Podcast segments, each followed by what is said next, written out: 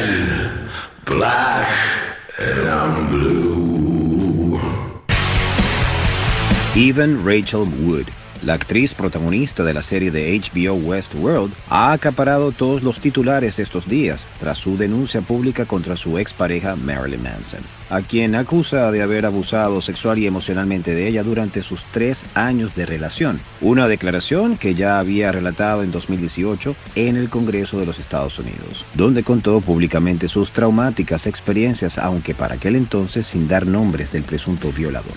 Casi tres años después, Wood ha decidido desenmascarar a ese supuesto agresor y lo ha hecho de nuevo abiertamente en su cuenta de Instagram. Abro comillas.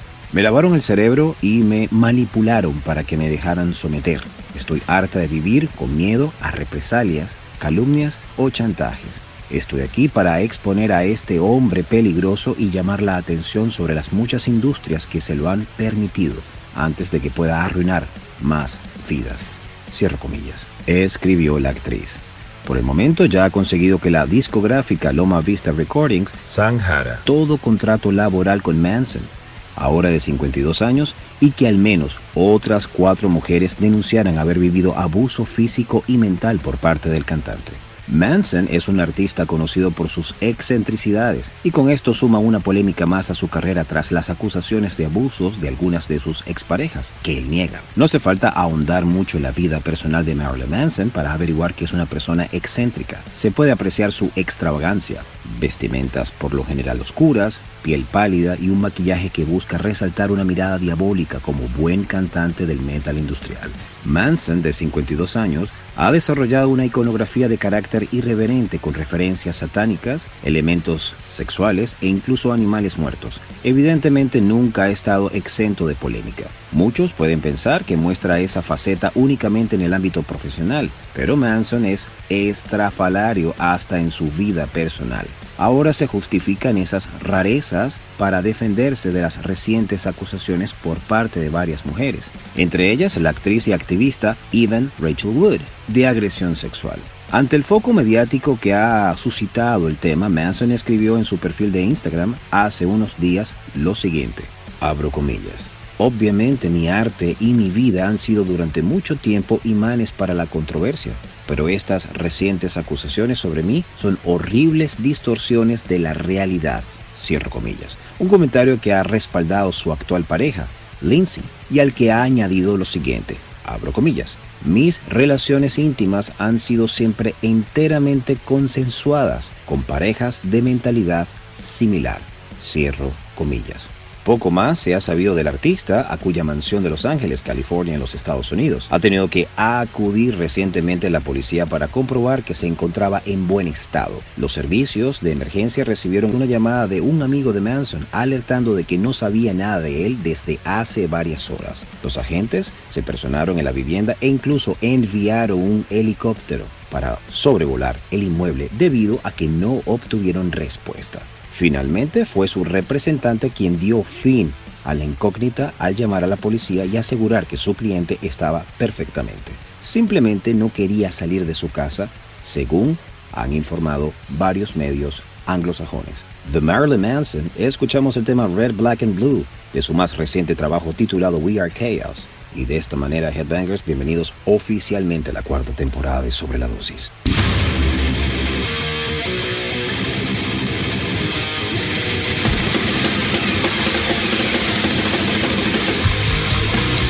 Welcome to the Mighty Metal Hour. ¿Qué tal, Metalheads? Bienvenidos a una nueva edición de Sobre la Dosis. Si quieres comunicarte con nosotros para sugerencias, peticiones, algún tipo de reseña, no dudes en escribirnos a nuestras cuentas en Instagram, arroba sobre la dosis o a mi cuenta personal verificada, arroba Jonathan Montenegro. En la edición y producción general de Sobre la Dosis, Carlos González y en la producción ejecutiva, Jonathan Montenegro. ¿Y quién les habla? Jonathan Monte Black. Welcome, welcome back. Esto es Sobre la Dosis. Hello, this is Johannes Mavatar, and you're listening to Sobre la Dosis with Jonathan Montenegro. Enjoy.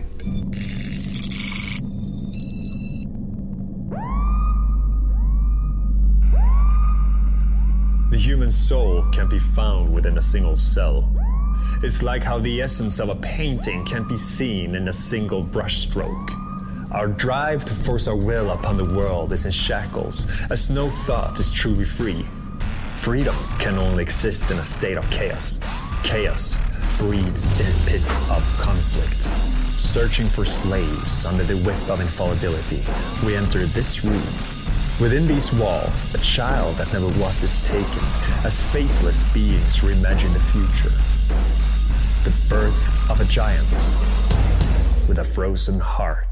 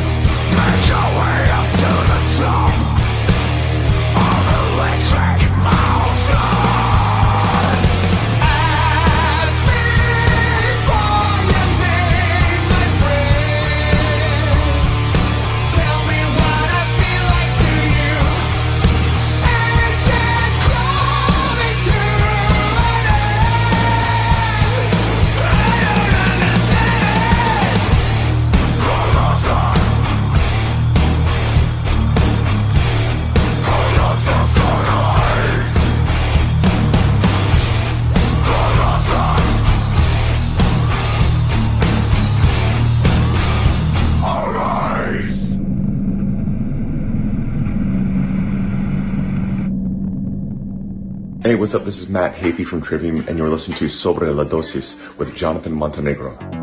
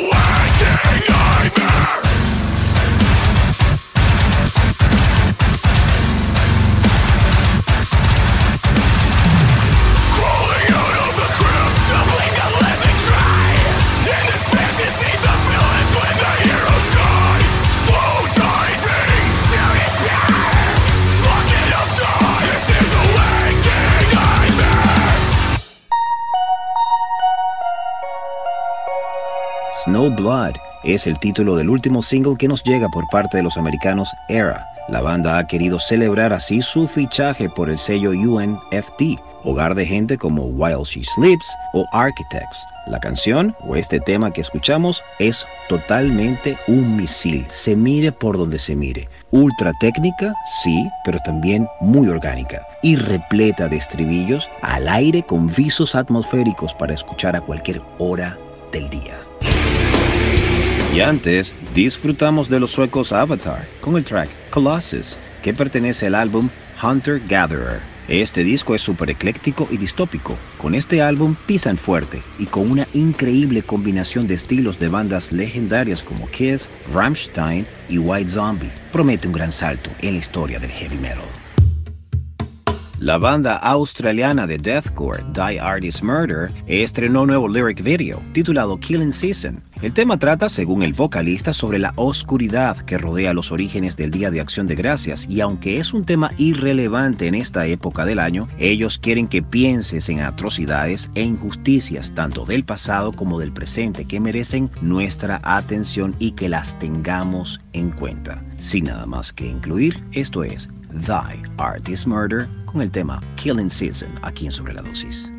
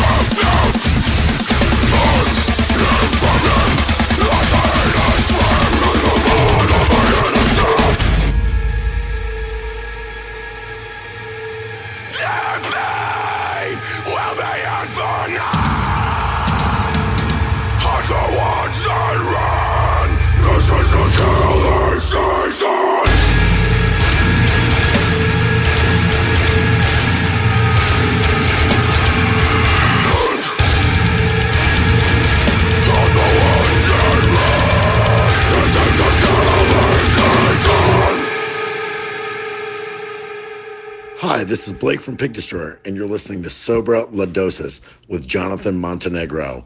Turn it up.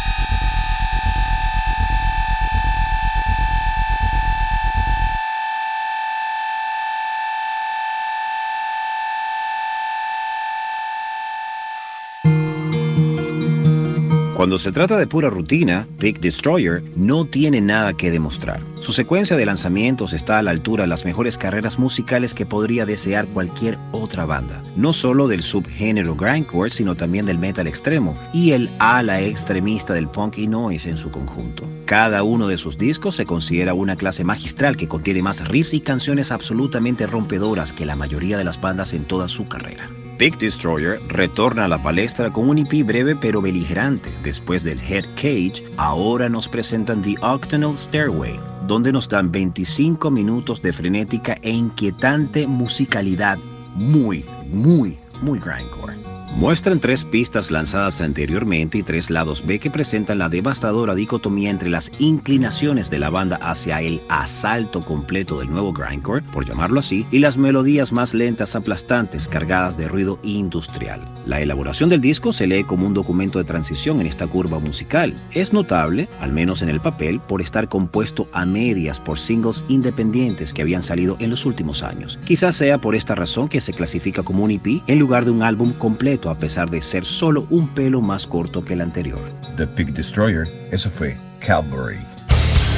Las bandas reciben renombre por sus músicos y viceversa, desde que surgen y con el pasar del tiempo lo refuerzan cuando son imperdurables. De ahí que la banda de rock experimental del norte de California, Mr. Bungle, reúne a sus integrantes originales, Mike Patton, Trey Spruance y Trevor Dunn, con Scott Ian de Anthrax y el ex Slayer Dave Lombardo para volver a grabar su demo de hace más de tres décadas, The Raging Wrath of the Easter Bunny con un dominio y autoridad del thrash metal que influyó a tantas bandas y seguidores desde ese tiempo al presente. Para aquellos que no están familiarizados con la historia de la banda estadounidense, The Raging Wrath of the Easter Bunny fue la opulenta primera demostración en cassette de Mr. Bungle, lanzada cuando eran tan solo en esencia una banda de thrash metal, novata, inexperta y estirada con un gusto incipiente por la complejidad y la perversidad lírica, junto a distorsiones rápidas y propias del estilo en su primera encarnación. Sin embargo, eran esencialmente una banda que favorecía el humor irreverente sobre el machismo fruncido. Los entusiastas y fervientes fanáticos del subgénero han estudiado minuciosamente el producto original, sonoramente trepidante y convulso, que siempre conservará un cierto encanto anárquico. Pero esta versión recién grabada de esas canciones busca en voz alta exponer los primeros frutos de la banda cuando surgía dándole la atención, la precisión y los valores sonoros que ellos merecen en la actualidad. La formación actual de Mr. Bungle es Mike Patton en la voz, de acá se catapultó a Faith No More, Trey en la guitarra y Trevor en el bajo. Artistas originales como hemos mencionado antes, a los que se unen Scott Ian en la guitarra y Dave Lombardo en la batería. Los últimos dos mencionados se convierten en una sección rítmica de nivel élite, sobre la cual los otros tres pueden apoyarse en la rareza innata del Mr. Bungle. Cuando en febrero del año pasado el cantante y frontman de la banda reapareció con este proyecto para unos pocos conciertos casi exclusivos, pensamos o intuimos que esto era un inicio de lo que se venía y acá tenemos el resultado, la regrabación de The Raging Wrath of the Easter Bunny. Junto a los temas originales se incluyen dos versiones de las bandas SOD y Corrosion of Conformity, estructuradas y entonadas con un toque especial. Han pasado 21 años desde el último álbum de Mr. Bungle, pero la Santa Trinidad de la banda sigue siendo un respetado bastión de la música metal experimental. Su naturaleza ecléctica es ciertamente asombrosa, pero la primera demostración, el primer demo del año de 1984 de Raging Wrath of the Easter Bunny, se centró en el thrash metal crudo y enérgico, de títulos tontos, producción amateur y actuaciones decididamente descuidadas. La demostración dejó pistas de la creatividad desenfrenada del extraordinario vocalista Mr. Patton y el bajista Mr. Don, el guitarrista Mr. Sprouse y el ex baterista Jet Watts, que dejó la banda por razones diversas. Sin nada más que agregar, escuchemos el tema Hypocrites, habla español o muere. De hecho, es un cover magistral de la canción Speak English or Die de SOD, legendaria y fantástica banda que tanto ha influenciado por su estilo particular que también ha dejado huella, aunque en esta oportunidad la banda lo cambia a Speak Spanish or Die.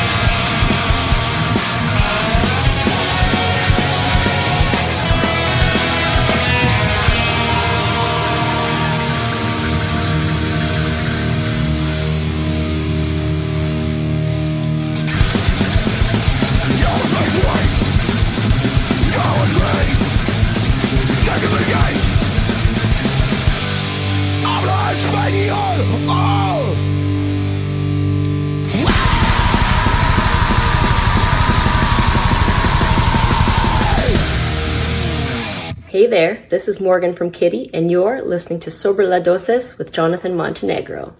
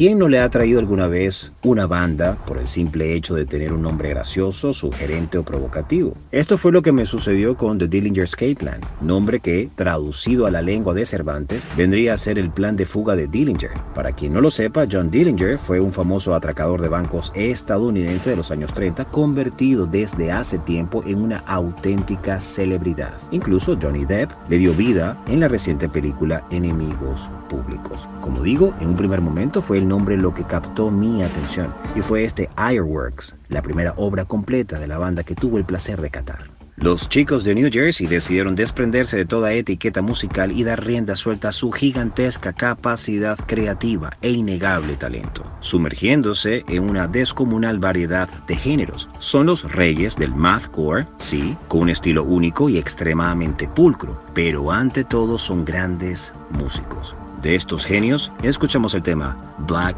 Bubblegum. Avanzamos de su disco titulado For Those That To Exist, esto es Architects, con el tema Animals, aquí en Sobre la Dosis.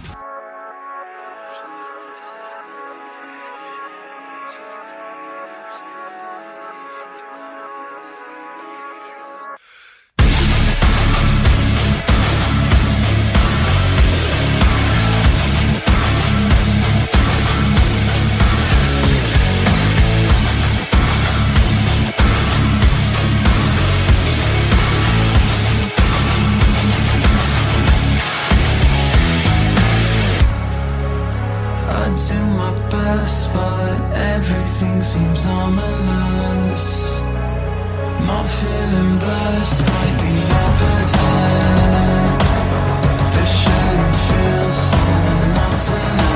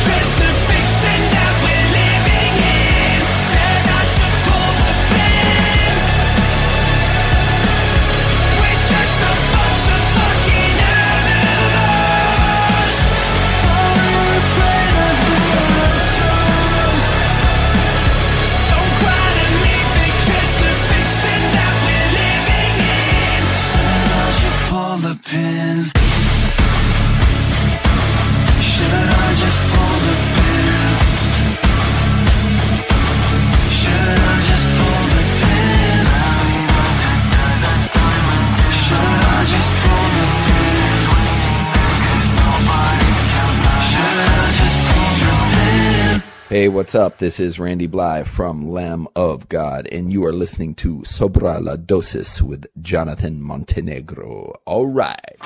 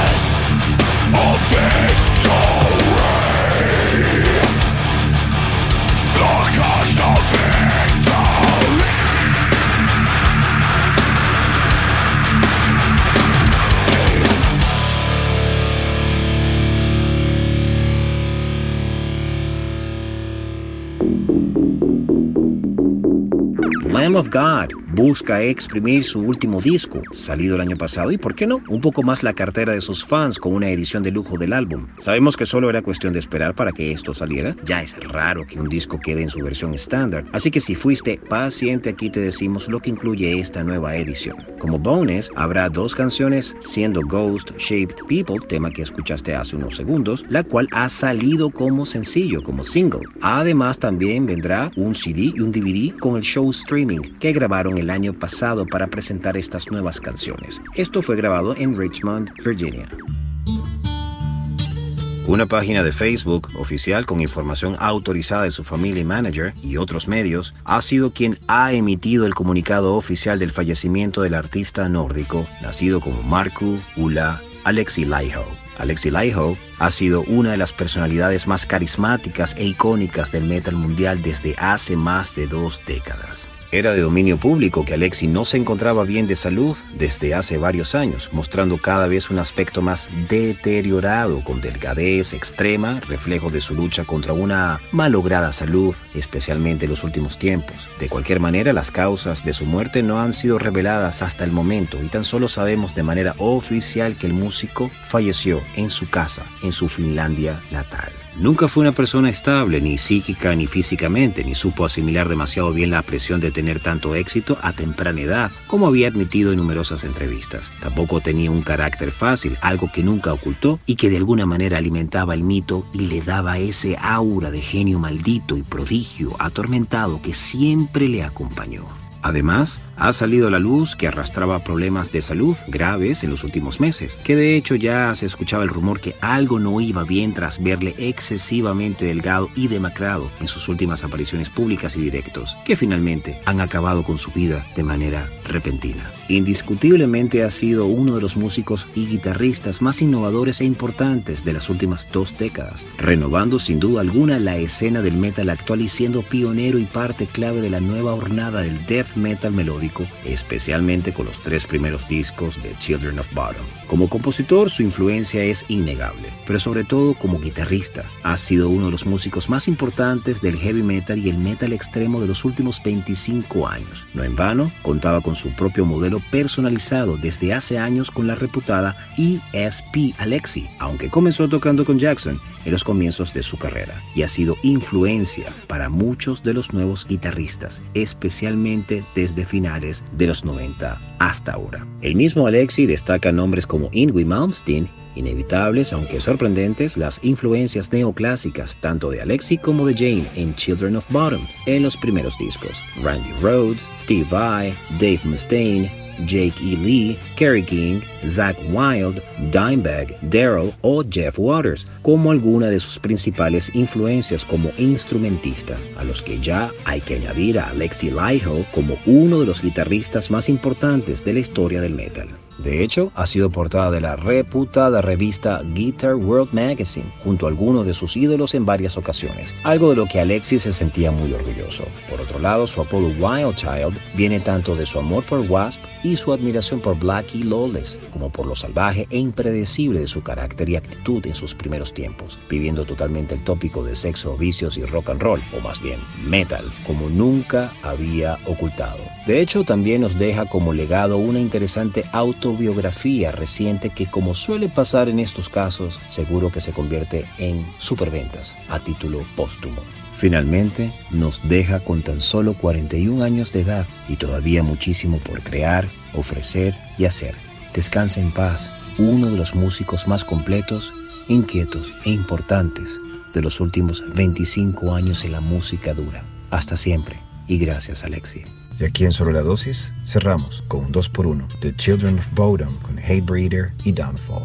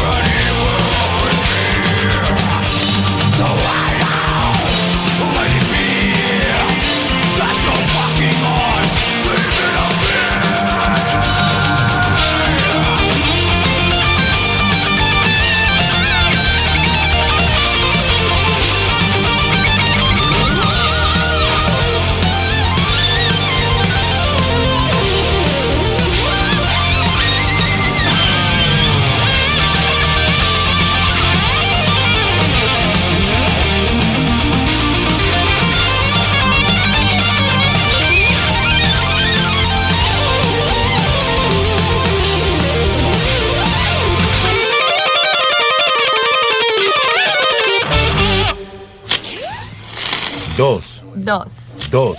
2. 2. 2 por 1 sobre la dosis.